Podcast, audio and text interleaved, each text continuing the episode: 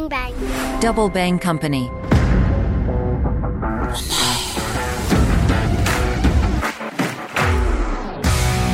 Salut les internautes, mon œil se penche sur la Turquie avec Nicolas Michelon. Nicolas Michelon est associé dans le cabinet de conseil en risque géopolitique et intelligence économique Confluence consultant à Dubaï et anime l'observateur asiapowerwatch.com. Cet épisode parle entre autres de l'héritage de Kemal Atatürk dans le centenaire mais aussi d'Erdogan et des observations de Nicolas autour du forum Afrique-Turquie qui s'est déroulé récemment à Istanbul. Je suis Rizal Mathieu, mon œil est sur Kiss Bank Bank. Vous pouvez contribuer à cette aventure en vous abonnant. Je vous laisse le lien en commentaire. Bonjour Nicolas. Bonjour Islan. Pour commencer, comment ça se fait que la Turquie ne fasse toujours pas partie de l'UE alors, sur la question de l'entrée de la Turquie dans l'Union européenne, en fait, on est sur des négociations qui sont très anciennes et, euh, et on peut dire, pour simplifier, on peut dire qu'il y a eu quand même deux grands moments. Il y a eu, euh, on va dire, un avant euh, Erdogan et un après Erdogan, mais également un avant Sarkozy et un après Sarkozy. On a eu à certains moments, notamment jusque dans le milieu des années 2010 à peu près, une période où la Turquie par un grand nombre d'aspects est beaucoup plus proche en termes de critères de convergence vers l'Union européenne que certains autres membres, que certains autres candidats, pardon. Je pense en particulier, par exemple, à la, Croatie. Mais la, la, problématique se situe en fait ailleurs que sur les questions purement économiques. D'abord, il faut se souvenir que la Turquie et l'Union européenne jouissent d'une union douanière euh, depuis 1995. Euh, Alors ça a été euh, établi en vertu de l'accord d'Ankara de 1963, mais depuis 1995, on a une vraie union douanière, donc une zone de libre-échange entre la Turquie et l'Union européenne. Alors avec quelques exceptions quand même, puisqu'on a des secteurs comme l'agriculture, où on a des concessions qui s'appliquent, euh, le secteur des services, euh, l'accès au marché public, où là il y a des exemptions, mais à l'exception de ces quelques secteurs-là, on a une vraie union douanière entre la Turquie et l'Union européenne depuis 95. La problématique en fait se situe ailleurs que dans les questions purement économiques, elle se situe sur les questions euh, au niveau des questions politiques. Et en particulier, elle se situe au niveau de la problématique du respect des droits de l'homme selon les normes européennes. on a certains acteurs politiques, en particulier en Turquie, et je pense euh, au Parti démocratique des peuples, le HDP, qui est un parti en fait qui, qui représente les intérêts kurdes en Turquie et qui eux souhaitent comme condition préalable à la renégociation et à l'extension de l'union douanière avec l'Union européenne, souhaitent qu'il y ait un respect très strict par la Turquie du cadre des droits de l'homme tel que l'entend l'Union européenne. Naturellement, d'un point de vue kurde, on on comprend pourquoi. Donc on a en fait des vraies problématiques politiques et notamment de politique interne à la Turquie qui sont utilisées par un certain nombre de pays de l'Union européenne et je pense en particulier à la France en particulier à l'époque de Nicolas Sarkozy, comme raison de ne pas euh, prolonger cet accord d'union douanière et surtout de bloquer les négociations sur une entrée formelle de la Turquie dans l'Union européenne. Alors, je veux pas faire croire à nos auditeurs que euh, ça n'est le fait que de la France côté européen, puisque par exemple des pays comme la Suède qui accueille euh, énormément de Kurdes qui sont, on va dire, en délicatesse, plus que même en délicatesse avec euh, avec la justice turque, pour des raisons évidentes. La Suède également a exprimé un certain nombre de doutes quant à la possibilité d'une adhésion de la Turquie. Donc on est vraiment sur des questions éminemment politiques, euh, des questions de droits de l'homme. Et je dirais pour le résumer, on est en fait dans des négociations d'adhésion qui ont été extrêmement longues, qui s'étendent sur plusieurs décennies, mais qui dès le départ en fait sont biaisées puisque les Turcs en fait se sont bien rendus compte.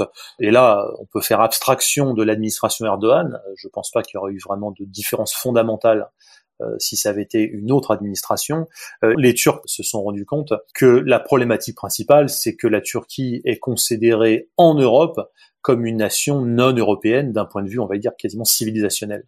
Ce qui semble poser un certain nombre de problèmes euh, à certains pays européens pour euh, envisager la possibilité d'une entrée de la Turquie. Mais c'est une vraie question intéressante. Lors d'un récent déplacement en Turquie, euh, sur lequel on reviendra un peu plus tard, j'ai longuement posé la question à un certain nombre d'interlocuteurs turcs, notamment des académiques, et on s'est livré à un jeu qui est assez simple, à se dire euh, comment est-ce qu'on aurait pu envisager, par exemple, la problématique de la guerre civile en Syrie et de l'impact que ça a eu sur les migrations internationales non contrôlées, notamment vers l'Europe, si la Turquie avait été membre de plein droit de l'Union européenne.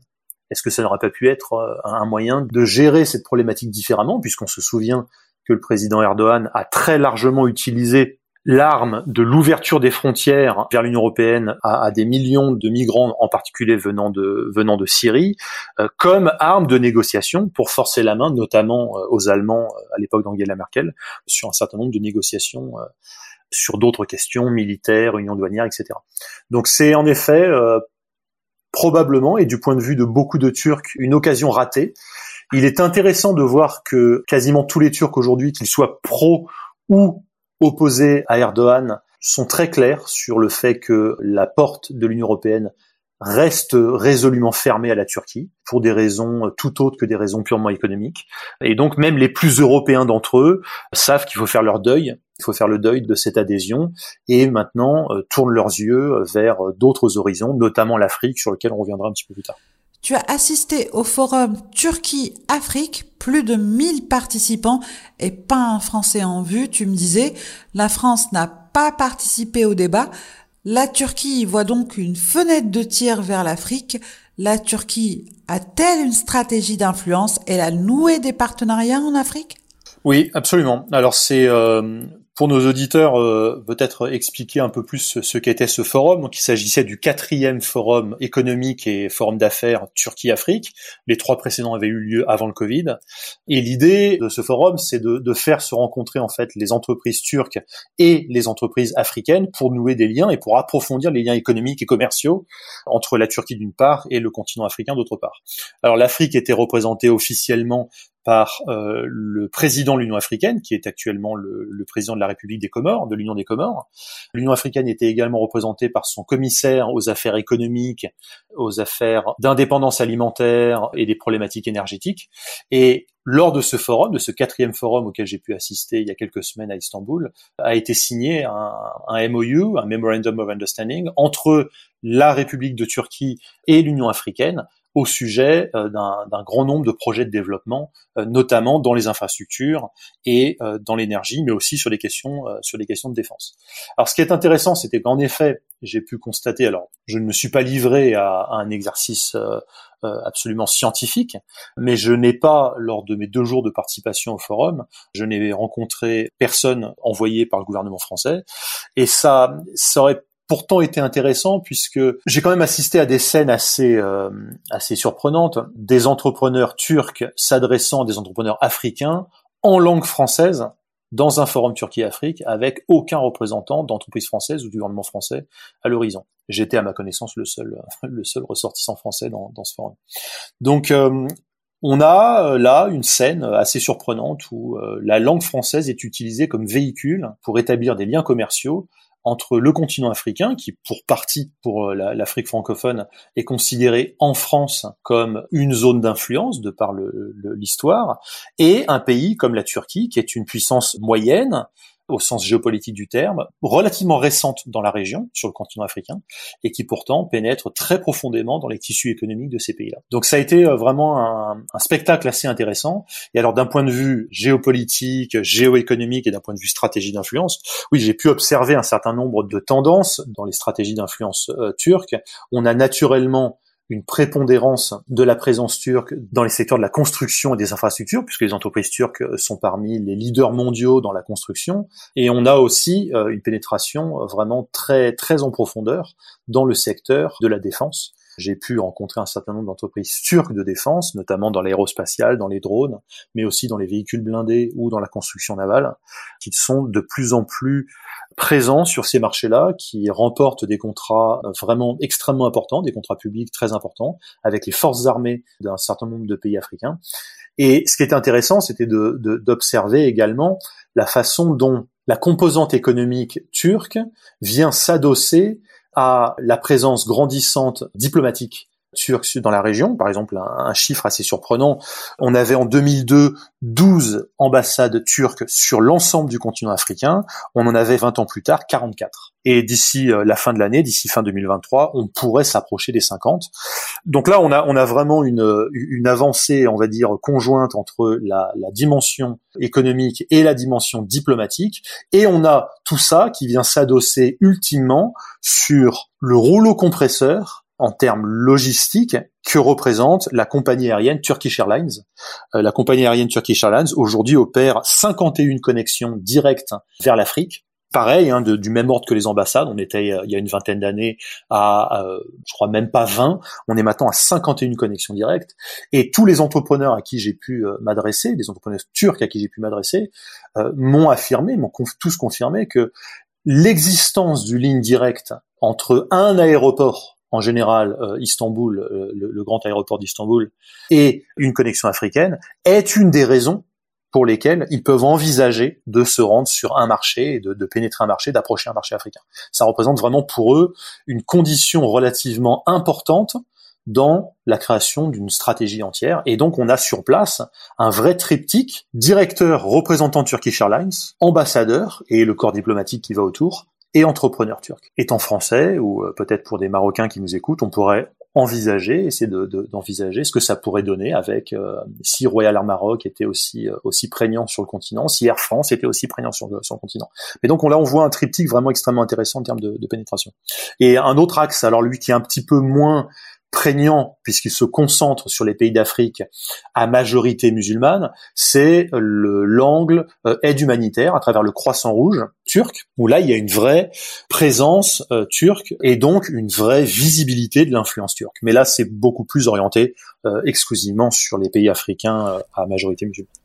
Ce triptyque Comment il se déploie concrètement? Il se déploie par du renseignement euh, intelligence économique euh, de haute intensité sur le terrain.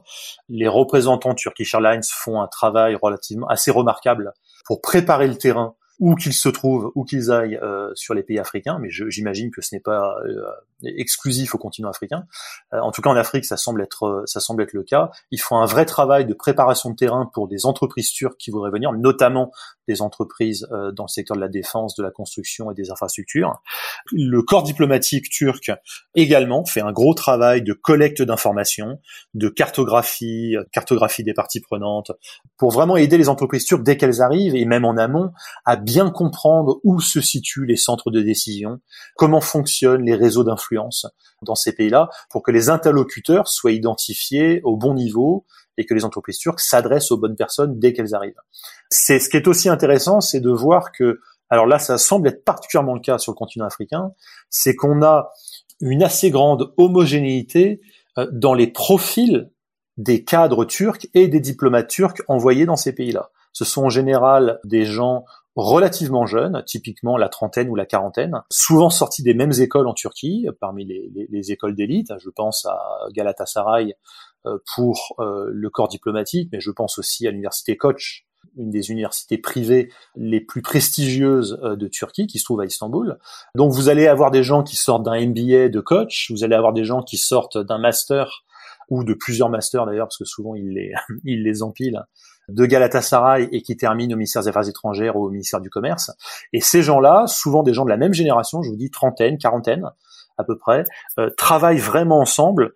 Euh, et ce qui est intéressant, c'est de constater que ce travail-là se fait au-delà des divisions politiques. C'est-à-dire qu'on on, me l'a confirmé à plusieurs reprises, on va facilement retrouver des diplomates qui sont très marqués euh, AKP, euh, donc le parti euh, du président Erdogan, et qui vont vraiment travailler de manière admirablement efficace avec des représentants euh, locaux d'entreprises qui, elles, pourtant, sont plutôt marquées par leur soutien au parti d'opposition, CHP par exemple.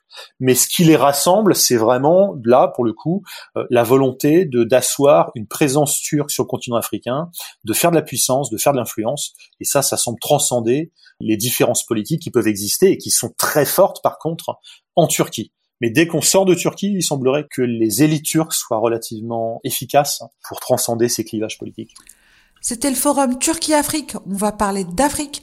L'Afrique peut choisir ses partenaires comme bon lui semble comme bon lui semble, euh, j'irai pas jusque-là. En tout cas, il s'avère qu'aujourd'hui, en 2023, euh, la plupart des pays africains se trouvent dans une position qui est quand même beaucoup plus confortable de leur point de vue que ce qu'elle n'a pu être dans le siècle passé, à savoir qu'elles ont maintenant, euh, en tout cas, dans de nombreux cas, sur un certain nombre de dossiers, des alternatives dans les interlocuteurs à qui elles peuvent s'adresser. Si les interlocuteurs classiques européens un peu plus récemment nord-américains font pas l'affaire, on sait qu'on peut maintenant s'adresser aux Chinois, mais aussi aux Saoudiens, mais aussi aux Turcs, mais aussi aux Émiratis, mais aussi aux Indiens de plus en plus sur certains secteurs. Donc il y a en effet une situation plus confortable dans le fait que maintenant euh, les pays africains ont une variété d'interlocuteurs. Alors ce que beaucoup de puissances plus anciennes, comme les puissances européennes ou, euh, ou américaines, euh, leur disent, c'est que vous ne sortez absolument pas de la vassalité, en parlant aux Chinois, aux Indiens ou aux Saoudiens ou aux Turcs. beaucoup d'Africains sont tentés de répondre, peut-être, mais en tout cas plusieurs vassalités, ça vaut peut-être mieux qu'une seule, dans le sens où je peux jouer ben, je peux jouer euh, un patron contre un autre et je peux tirer mes marrons du feu peut-être plus facilement. Je peux obtenir des conditions qui me sont euh, bénéfiques beaucoup plus facilement que si j'ai un seul interlocuteur et jusqu'à pas longtemps toujours le même.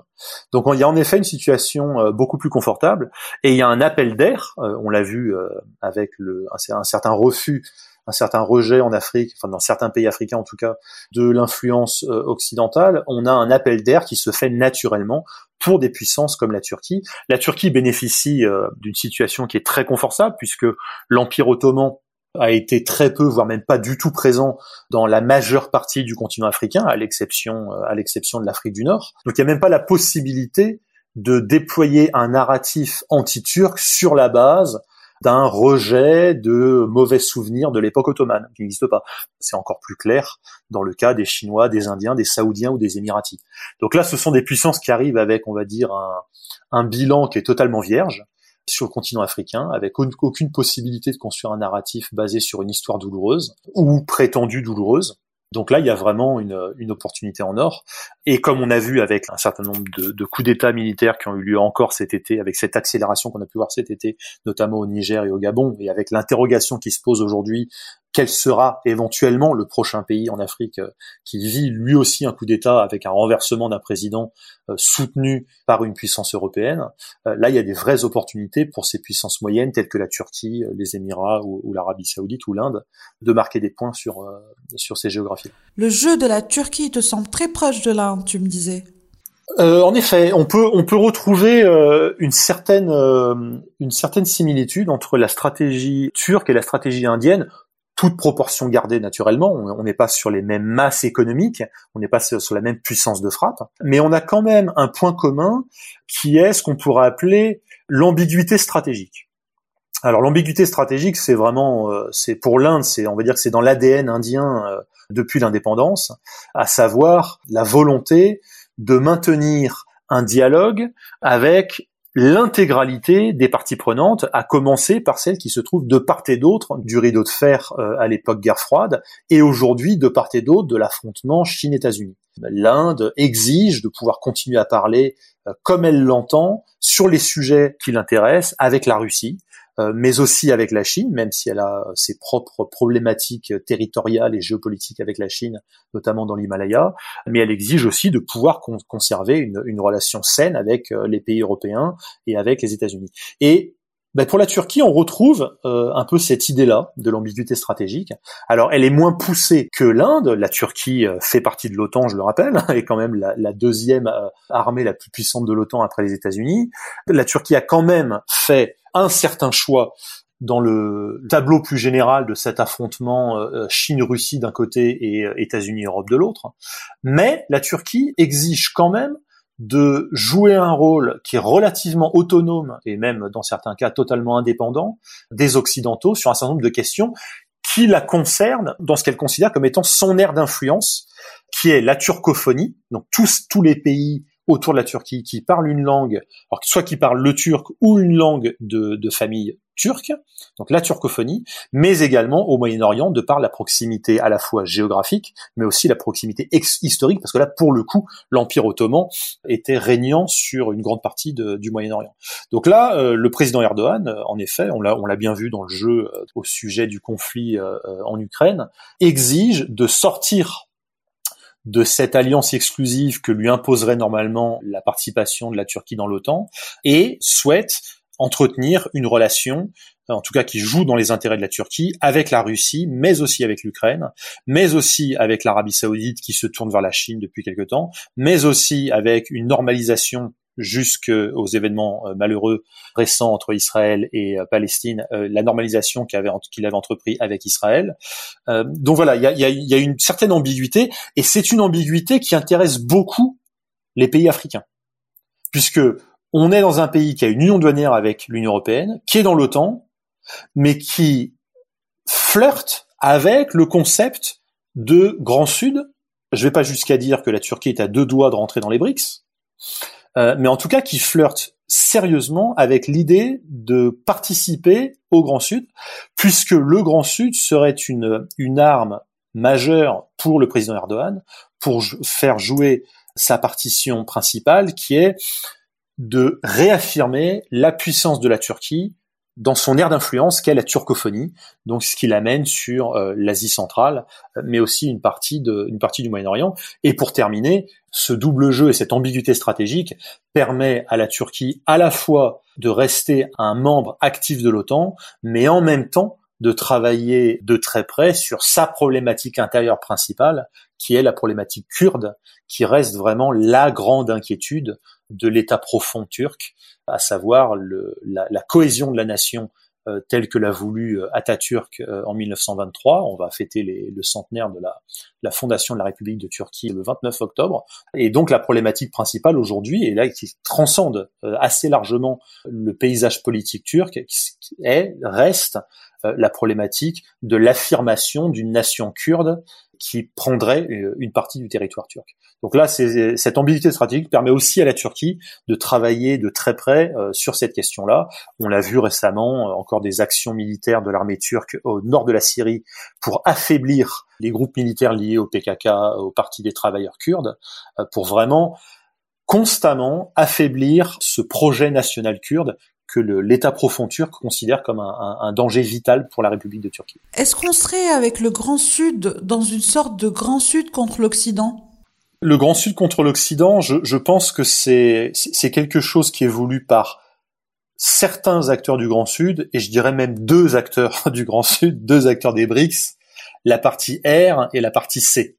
Naturellement, Russie et Chine euh, semblent vouloir activer les BRICS et derrière les BRICS, ils n'auront pas échappé à nos auditeurs que le dernier sommet des BRICS à Johannesburg a annoncé l'élargissement des BRICS à un certain nombre de nouveaux pays, notamment un grand nombre de pays euh, du Moyen-Orient, à savoir euh, l'Iran, l'Arabie Saoudite, les Émirats Arabes Unis, l'Égypte, plus l'Éthiopie en Afrique et l'Argentine en Amérique latine. Mais en effet, l'ambition de la Chine et de la Russie, c'est vraiment d'activer les BRICS et derrière eux de lancer une grande tendance Grand Sud qui viendrait s'opposer à l'Occident. Je ne crois pas, pour en parler souvent avec des Indiens, mais aussi avec des gens en Amérique latine, des Brésiliens et des Argentins, je ne crois pas que ce projet-là soit partagé par tous les autres membres des BRICS. Pour les autres membres des BRICS, donc hors Russie et hors Chine, il s'agit au contraire d'une volonté de créer une alternative aux deux grandes puissances hégémoniques que sont États-Unis qui traînent l'Europe derrière et Chine qui traîne la Russie derrière. Donc là, ça va poser un vrai problème. Au sein des BRICS, on va arriver à une situation où tous les membres ne sont pas d'accord sur ce que veulent dire les BRICS et sur ce que veut dire le Grand Sud. Pour la majorité des BRICS, il s'agit vraiment de créer une alternative. Ce qui les intéresse particulièrement, c'est le projet de dédollarisation, pas tellement par hostilité aux États-Unis, mais parce que euh, la plupart des pays des BRICS, et certains qui vont euh, rejoindre les BRICS si tout va bien, si euh, le renouvellement du conflit Israël-Palestine ne fait pas dérailler l'adhésion de certains, et je pense en particulier à l'Iran, ce qui intéresse par certains pays des BRICS, en particulier l'Iran, c'est que euh, une dédollarisation leur permettrait de sortir du champ des sanctions imposées par les États-Unis et qui utilisent le dollar américain comme véhicule principal pour activer ces sanctions. Donc là, ça permet vraiment à euh, aux pays qui rejoignent ce projet de dédollarisation de sortir du champ des sanctions occidentales, qui sont malheureusement devenues de l'ordre du réflexe pavlovien euh, aujourd'hui. Donc voilà, on est beaucoup plus sur la, recherche d'une alternative et la recherche d'une forme de dédollarisation. Alors je ne crois pas du tout, je suis euh, macroéconomiste de formation, et je ne crois pas du tout au projet d'une devise des BRICS, euh, en tout cas pas un horizon euh, moyen terme. En revanche, une accélération de la dédollarisation, ça oui, on commence déjà à le voir. L'Inde a commencé déjà à payer du pétrole aux Émirats arabes unis en roupies indiennes. Euh, donc voilà, ça commence déjà. Il y a un vrai appétit de la part des pays des BRICS, et y compris les nouveaux qui vont qui vont rejoindre les BRICS prochainement, pour ce type de projet-là. Par contre, euh, le projet euh, de créer un bloc économique pour affronter l'Occident ou pour contribuer à l'affaiblissement de l'Occident, je crois que c'est un projet qui n'est pas partagé par l'ensemble des BRICS. Je crois que c'est un projet qui n'intéresse essentiellement que la Chine et la Russie. Est-ce qu'on pourrait aller vers un monde avec la Chine et ses alliés contre les États-Unis et ses alliés? Mais le problème, c'est que la Chine n'a pas d'alliés. La, Chine n'est pas un pays euh, d'alliance, c'est un pays de transaction. C'est un pays qui propose euh, des transactions. C'est toute la faiblesse, par exemple, du coup de force des Chinois qui a consisté à faire que Arabie Saoudite et Iran se rencontrent à Pékin, se serrent la main et réouvrent leurs ambassades. Mais tout ça est basé sur de la transaction. Et une transaction, malheureusement, ça peut échouer dès lors que l'environnement géopolitique évolue, je pense naturellement, les auditeurs auront compris, euh, à la dégradation nouvelle de la situation euh, entre Israël et Palestine, avec une prise de parti très claire de l'Iran, même si je ne pense pas que l'Iran s'impliquera militairement, ni même par milice interposée, en tout cas, il y aura, il y a une condamnation euh, extrêmement violente de la part de l'Iran euh, qui pose problème aujourd'hui à l'Arabie Saoudite, qui était en, en, vraie voie de normalisation de ses relations avec Israël et en même temps en voie de normalisation de ses relations avec l'Iran. La Chine a tout intérêt euh, stratégiquement à un Moyen-Orient et à un monde musulman uni, puisque d'un point de vue chinois, un monde musulman uni et ça inclut l'Iran est pour elle une quasi garantie d'un effondrement de l'influence américaine. Le problème, c'est que pour unir ce monde musulman, pour l'instant, la Chine ne construit pas d'alliance, mais propose des transactions, propose des deals. Mais ces deals-là, on comprend bien qu'il y, y, a une grande fragilité, alors qu'une alliance, on est sur quelque chose de beaucoup plus solide. Donc ça, ça va être le vrai défi pour la Chine, de se transformer en une, une nation qui a la volonté, c'est un problème de volonté, je le pense, qui a la volonté de proposer des alliances. Mais ça veut dire se mouiller pour ses alliés. Et c'est ça le problème de la Chine aujourd'hui. La Chine n'est pas un pays aujourd'hui qui est prêt à se mouiller pour ses alliés. Et c'est ça la force, en comparaison, des États-Unis, qui eux sont prêts à se mouiller. Alors certains disent que c'est ce qu'on appelle se mouiller, c'est en fait vassaliser ses alliés.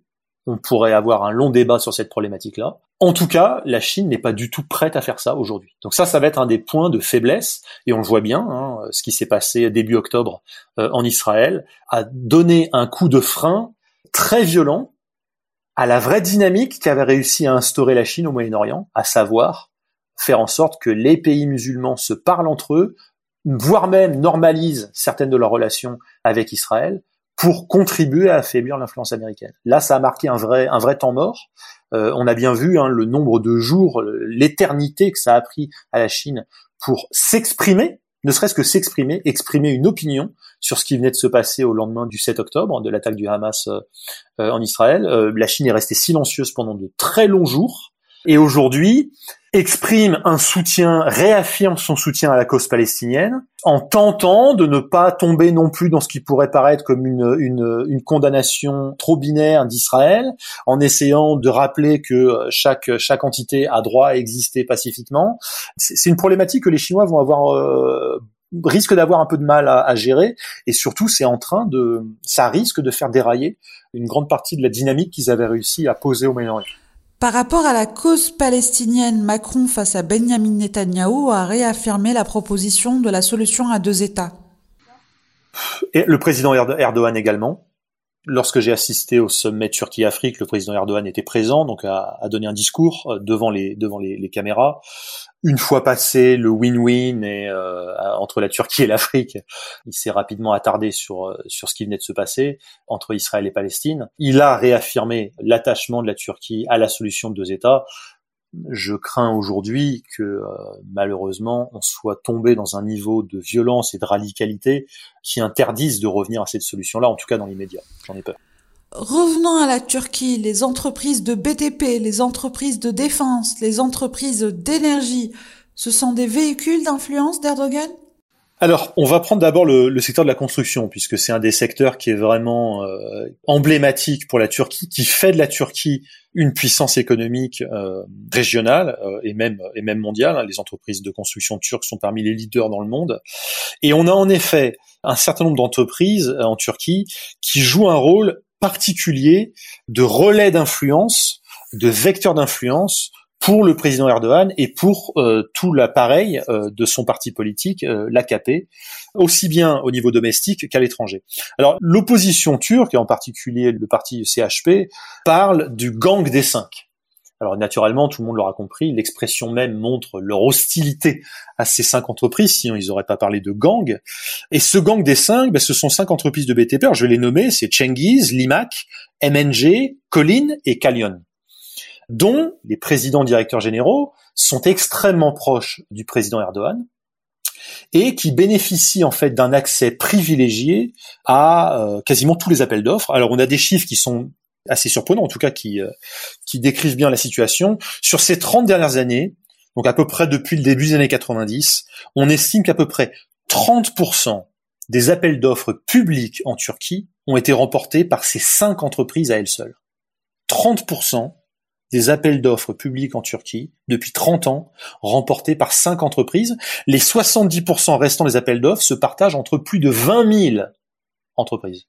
Donc on voit le niveau de concentration de pouvoir entre ces entreprises-là, aux mains de ces entreprises-là, et donc qui servent énormément de relais, alors de relais lors des campagnes électorales. Certains peut-être de nos auditeurs se souviendront des débats qui ont eu lieu en Turquie au lendemain de ce terrible tremblement de terre qui a frappé la Turquie euh, en début d'année dans la région de Hatay, donc les villes euh, de Antakya, l'antique Antioche, Iskanderun, qui ont été vraiment extrêmement touchées, euh, je crois plus de 25 000 morts. Et ces cinq entreprises étaient vraiment dominatrices dans cette région-là, et qui est une région qui vote traditionnellement très fortement pour l'AKP euh, du président Erdogan. Et il y a eu un gros débat, puisque ce, ce, ce, tremblement de terre a eu lieu quelques semaines avant le premier tour des élections présidentielles, qui ont vu la réélection du président Erdogan. Et il y a eu un débat très fort que, que le parti d'opposition CHP et son, et, son, et son alliance ont tenté d'imposer dans la sphère publique, à savoir Comment se fait-il que ces entreprises qui sont dominatrices dans cette région-là, dans, la construction, dans le BTP dans cette région-là, n'ont pas été sanctionnées suite aux destructions massives qui montrent qu'elles n'ont pas respecté les normes antisismiques, etc.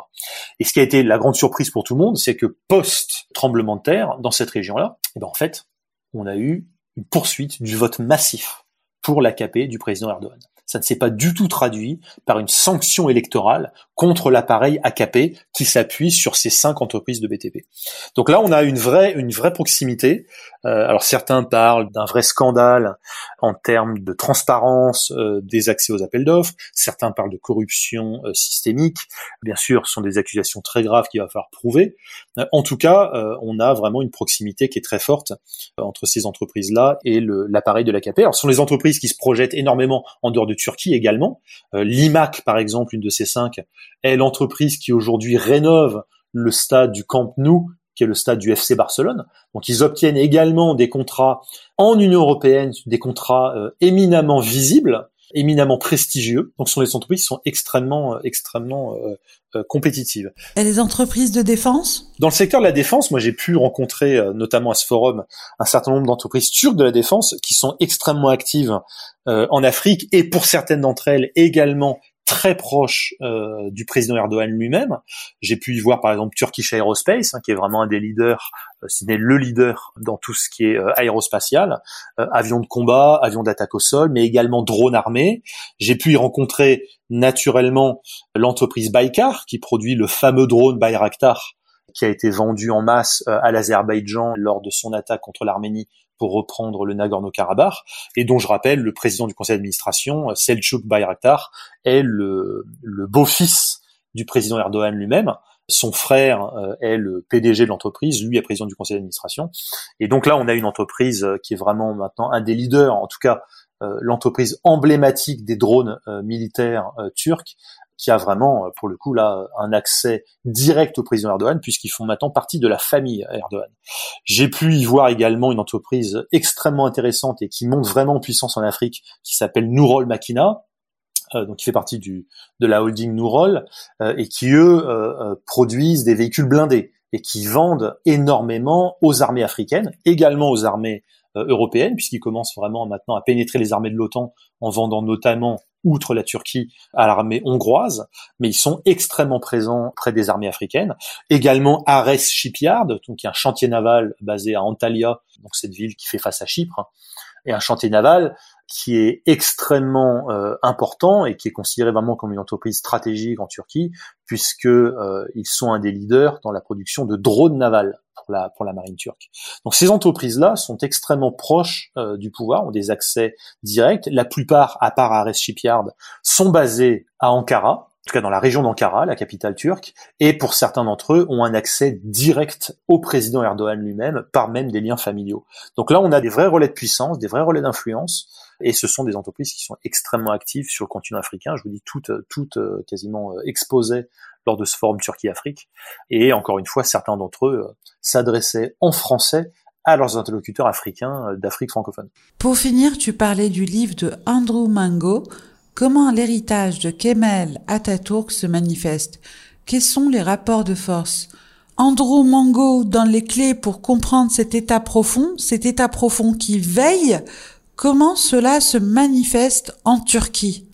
Alors, euh, un mot d'abord sur ce livre, parce que je, je, conseille à tous nos auditeurs de, de, de, lire ce livre qui est vraiment fondamental pour comprendre la Turquie moderne. Donc, c'est un livre qui s'appelle The Turks Today, les Turcs aujourd'hui, écrit par un, un, éminent connaisseur de la Turquie euh, qui s'appelle Andrew Mango, M-A-N-G-O, qui est britannique et qui parle turc couramment, qui a vécu euh, l'essentiel de sa vie en Turquie.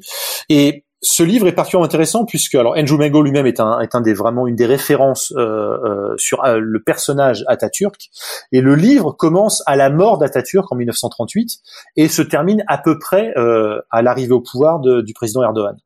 Et donc son son défi dans ce livre, c'est de nous expliquer que la, trajectoire de la Turquie moderne et comment a évolué l'héritage laissé par euh, Atatürk, l'héritage de modernisation, d'occidentalisation de la société turque, mais aussi l'héritage, tout le travail qui a été fait par Atatürk pour faire de la Turquie un pays laïque, une république laïque, sans jamais combattre euh, activement le legs musulman de l'Empire ottoman, mais en tenant à ce que ce pays devienne un pays laïque. Par exemple, euh, il a fait interdire le chapeau turc pour les hommes, mais il n'a jamais fait interdire le voile islamique pour les femmes. Donc euh, il faut pas non plus faire d'Atatürk un personnage dont la politique a été marquée par euh, un combat acharné contre toute trace d'islam en Turquie. C'est pas un Robespierre turc, hein. Euh, c'est vraiment quelqu'un qui a essayé de tenir une ligne de crête entre l'héritage ottoman et ce qui lui semblait être la nécessité absolue et l'urgence d'une modernisation et d'une occidentalisation de la Turquie pour que la Turquie réaffirme sa puissance. Alors ce qui est intéressant, c'est de voir que cet héritage est extrêmement vivace aujourd'hui et même d'une certaine manière a été ravivé paradoxalement par le président Erdogan lui-même à son corps défendant, puisque le président Erdogan est quelqu'un qui est plutôt critique de d'Atatürk, euh, même s'il a bien conscience que Atatürk est un personnage emblématique euh, qui, est, aujourd'hui encore intouchable, mais en tout cas qui est très critique de l'héritage d'Atatürk et qui lui-même euh, cherche plutôt à, retrouver, en tout cas à remettre la Turquie sur certains des pas de, de l'Empire ottoman, en tout cas en termes de puissance. Et on voit aujourd'hui que cet héritage d'Atatürk est aujourd'hui ce qui cristallise réellement le débat politique. On constate que il peut être risqué aujourd'hui en Turquie, notamment dans certains milieux, si vous êtes dans le milieu académique, si vous êtes dans le milieu politique, de critiquer trop ouvertement le président Erdogan. Donc il est beaucoup plus sûr, en fait, d'encenser Atatürk. Ça, c'est un discours que j'ai pu euh, observer euh, lors de mes différents voyages récents euh, à Istanbul. Alors, j'ai vu Istanbul hein, et j'ai conscience que Istanbul n'est pas la Turquie il y a une autre Turquie euh, en dehors d'Istanbul. Euh, mais à Istanbul, c'est particulièrement fort, et Istanbul est, pas inintéressant puisque c'est une ville qui pourrait rebasculer vers le parti Erdogan aux prochaines élections municipales qui auront lieu, si je ne me trompe pas, en mars ou en avril. Donc c'est pas non plus une ville comme Ankara ou Izmir qui est décidément et fermement ancrée dans l'opposition à Erdogan. C'est une ville qui pourrait basculer. Je rappelle que Erdogan a été maire d'Istanbul Euh, donc c'est une ville qui pourrait rebasculer.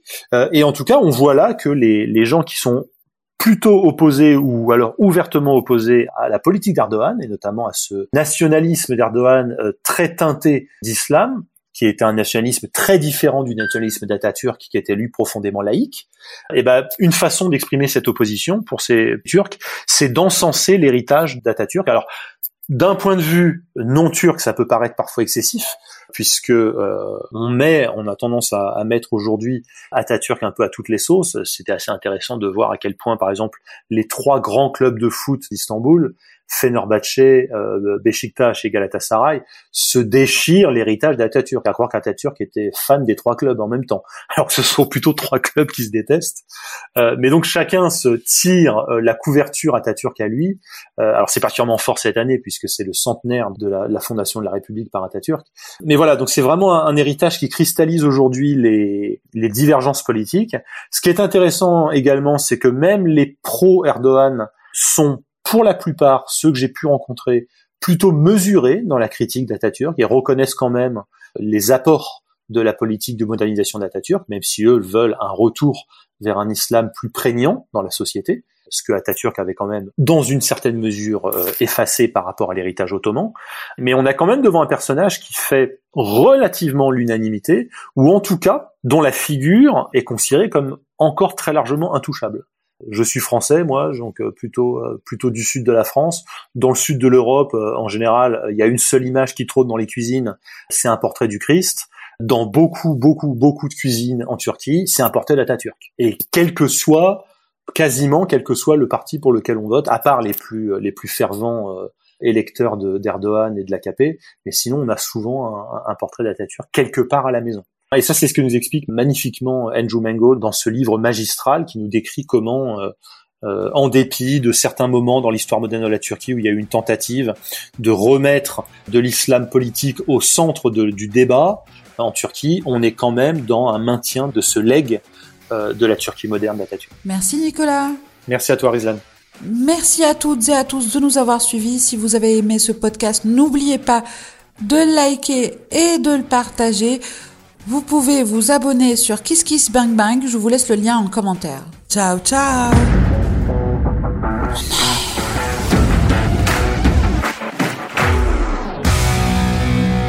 Bang Bang.